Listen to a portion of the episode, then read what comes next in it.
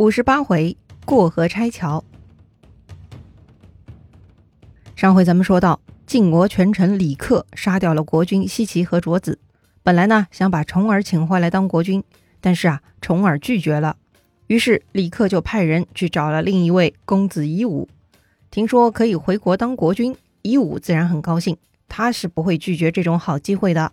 为了把事情办妥，夷吾呢找到了外援秦穆公，另外啊。对于国内的内应李克呢，也非常重视。夷吾派人给国内的李克送信，承诺事成之后将晋国分阳的诚意分给李克。这个条件啊，对于李克而言呢，还算是挺有诚意的。李克很高兴啊，以为自己呢算是搞定大事了。既然两头都说好了，接着呢就是约定日期干大事了。话说秦穆公按照约定派兵送晋国公子夷吾回到了晋国，当时齐桓公还在世。齐桓公听说此事，也派出自己的外交大臣戏鹏，也带兵跟秦国军队一起护送夷吾回到晋国国都，立为国君，史称晋惠公。这一年呢是公元前六五零年，当年呢是秦穆公十年，齐桓公三十六年。既然晋惠公顺利上台了，按说第一件事情就是应该履行承诺，回报那些帮助过他的人。这次的外力嘛是秦国和齐国。齐国是霸主，不请自来的啊，一般的招待嘛也就够了。但秦国那份酬劳呢是需要支付的，而对内呢也得将分阳城分分给李克才行。客观来说，割让土地给秦国确实挺肉疼的。通常嘛，只有打仗打输了，才不得已割让城池求和，而给臣子分分城池，相比之下就好多了。毕竟土地还在晋国嘛。那么晋惠公履约了吗？哼，前面说过啊，晋惠公走的是黑吃黑的路线。他当时提出条件呢，就是带着一肚子坏水的啊。从一开始他就没有打算兑现，那些呢只是诱饵罢了。如今大事已成，晋惠公啊这就准备赖账了。首先，他第一个要对付的，那就是国内的大权臣李克。李克太猛了啊，连续杀了骊姬的两个儿子，可见他的手段了。晋惠公根本不愿意给他分封，哎，把他养得更肥呢。但是呢，李克也不好对付，于是晋惠公先支开了李克的心腹大臣丕正。这个人呢，其实是姬姓丕氏名正啊。丕氏丕这个字呢，就是曹丕的丕，右边加上双耳旁。丕啊，后来也发展成一个姓氏，而这个姓呢，又通祁，祁连山的祁啊，所以啊，后来的丕姓跟祁姓呢，就是一家子。说起来呢，这个丕正可能也是晋国公室的后人。不过呀，他是李克的死党，身上呢已经贴了标签。前面帮着李克杀掉了西岐卓子，都是丕正的杰作呀。丕正就是李克最重要的帮手了。晋惠公说：“秦国这一次帮了大忙，那就先送些金银珠宝、好礼物去打个招呼、道个谢吧。啊，这个事儿呢，就派丕正去办吧。嗯，这确实是一项重要的外交工作。”虽然李克不愿意批正离开，但是也不方便反对呀，就只能让批正出发了。当时啊，李克给批正送行，哎，那是送了一程又一程。这么多年共同作战的好战友，依依不舍呀。当时呢，他们已经感觉有点不对劲了。晋惠公上台好些日子了，迟迟不封封城池的事情，这个家伙会不会赖账呢？此外，还有一点很可疑啊。晋惠公最近在重要岗位都安插了很多的他的自己人，显然嘛，这是在为过河拆桥做准备呢。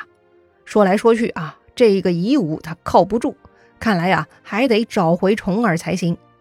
得了，这回出差秦国，不如直接跟秦穆公商议如何迎立重耳之事吧。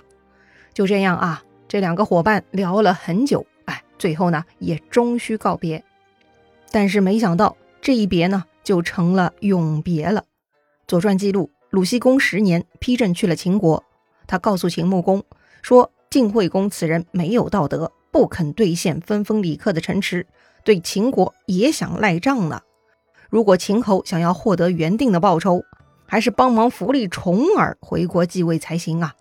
要做成此事呢，还得拔除晋惠公手下的爪牙，就是吕生、戏称、季瑞这几个家伙呀。”最后呢，丕正跟秦穆公约定，由秦穆公把那三个家伙请到秦国，然后呢，丕正跟李克在晋国国内行动，驱逐夷吾，迎立重耳。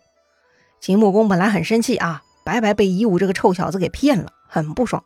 但是丕正说的话入情入理，确实呢，为今之计只能再费神忙碌了。人嘛，但凡有了投入，就有了贪念，自己呢也很难释怀的。就这样，秦穆公招待了一番丕正，就让他回国布置了。可是丕正万万没想到，自己刚刚回国，就听到了李克已经自杀的消息了。什么？自杀？李克这个强人居然会自杀？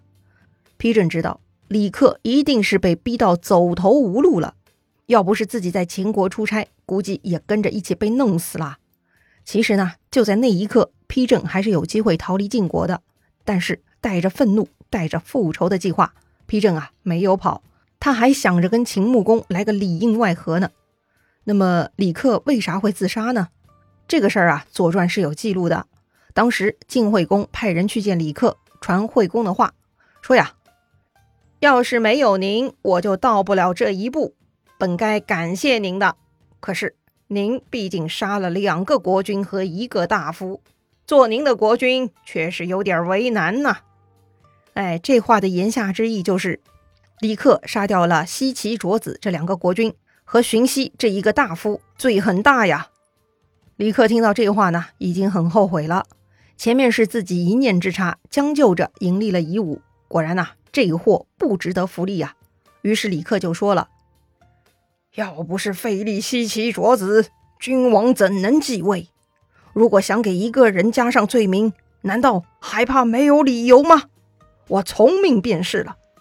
说完呢，这个李克就拔剑自刎而死。这一段听下来有何感想啊？哎，那些为了主公杀人放火的人，一不小心，这些杀人放火呢就成了罪证，哎，就能剥夺他享受胜利果实的权利了。很多被过河拆桥的人，大多呢都有类似的遭遇。同样一件事情，到底是功劳还是罪名，那只是不同的角度认定而已。当然了，李克跟晋惠公的关系又不一样，他们呢并不真心，也没有交情。要不是重耳不答应，李克呢也不会退而求其次找夷吾的。这一点呢，夷吾也很清楚的。正因为如此，他觉得李克只是想利用自己。对于这种想利用自己的人，自然是不必客气的。再说了，从客观而言，李克权力太大啊，他几乎主宰了国君的生杀大权。哎，光是这一点呢，就能给他带来危险了。更何况李克确实已经后悔，又想联络重耳了嘛。当然了，如果晋惠公按照约定分分诚意给李克，也不去动李克的权限，或许呢，两下也能相安无事的。可是呢，总会有君臣意见不同的时候。如果晋惠公不听话，想必李克呢还是要动作的。所以说到底，李克确实对晋惠公而言，那是个定时炸弹。哎，得拆除。虽然晋惠公的行为可以理解啊，不过呢，他同时背弃了对秦国、对李克的两方承诺。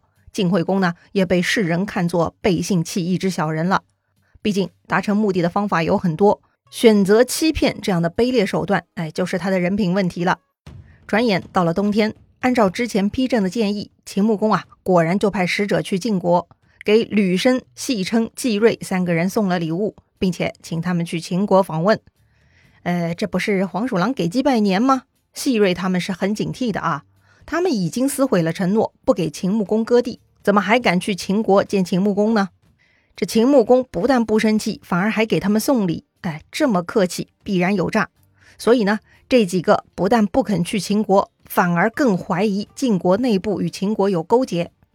哼，这种勾结啊，不用说，那一定就是批政了。反正呢，李克已死。眼下正是铲除李克余党的时候，于是呢，丕正以及他的同伴们一共有九个人，全部都被杀掉了。幸亏啊，丕正的儿子丕豹跑得快，哎，他逃去了秦国，免于一死。话说这个丕豹啊，经历了父亲被杀、李克集团覆灭，丕豹是非常的愤怒，他报仇心切，来到秦国呢，就煽动秦穆公讨伐晋国。他说呀，晋惠公在国内也不得人心，如果秦国人打过去。必然晋国人会欢迎，愿意赶走国君的这种话呀，骗骗小孩子的把戏呀！秦穆公那是老江湖了，他怎么会相信晋国人喜欢秦国国君胜过自己的国君呢？这是不可能的呀！秦穆公说了啊，如果夷吾已经失去民众，如何还能杀掉大臣？民众都想要逃离灾难，谁会赶走国君呢？哎，讨伐晋国对秦穆公而言，虽然那就是早晚的事儿，不过呢，眼下时机尚未成熟，他呀不会轻举妄动的。行吧，就让这个忘恩负义的晋惠公再逍遥几年吧。按照当时人的说法，报应呢很快就来了啊！就在晋惠公四年，也就是鲁僖公的十三年，《左传》记录说呀，这一年晋国发生了严重的饥荒，严重到啥程度呢？严重到必须要进口粮食才能糊口的地步。一向霸气的晋国呢，也只能想办法找其他国家购买粮食。可是哪个国家有余粮，并且愿意卖给晋国呢？晋惠公啊，第一时间还是想到了秦穆公。上次没有割让河西之地，秦穆公也没有发飙，感觉秦穆公还是挺好说话的啊。再说了，至少秦穆公那是晋国的女婿，大家还是亲戚关系嘛。于是呢。晋惠公啊，还真的派人去秦国请求购买粮食了。哇塞，这个家伙脸皮还真够厚的啊！对于如此言而无信之徒，秦穆公会怎么做呢？秦穆公能卖粮食给他吗？精彩故事啊，下一回咱们接着聊。